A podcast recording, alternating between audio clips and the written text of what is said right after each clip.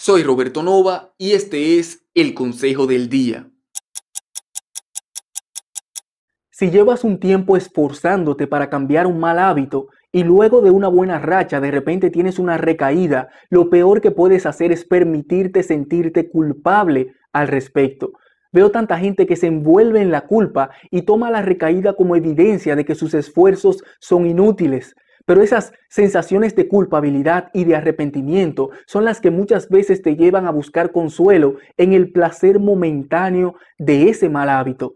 O peor aún, a continuarlo por resignación a tu incapacidad de cambiarlo.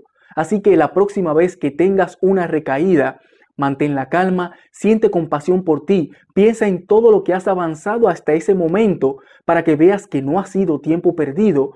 Analiza el detonante de tu recaída y agrega mecanismos de prevención para una próxima vez y simplemente continúa sin darle mucha importancia a ese pequeño tropiezo. Suscríbete a mi canal youtube.com diagonal Roberto Nova.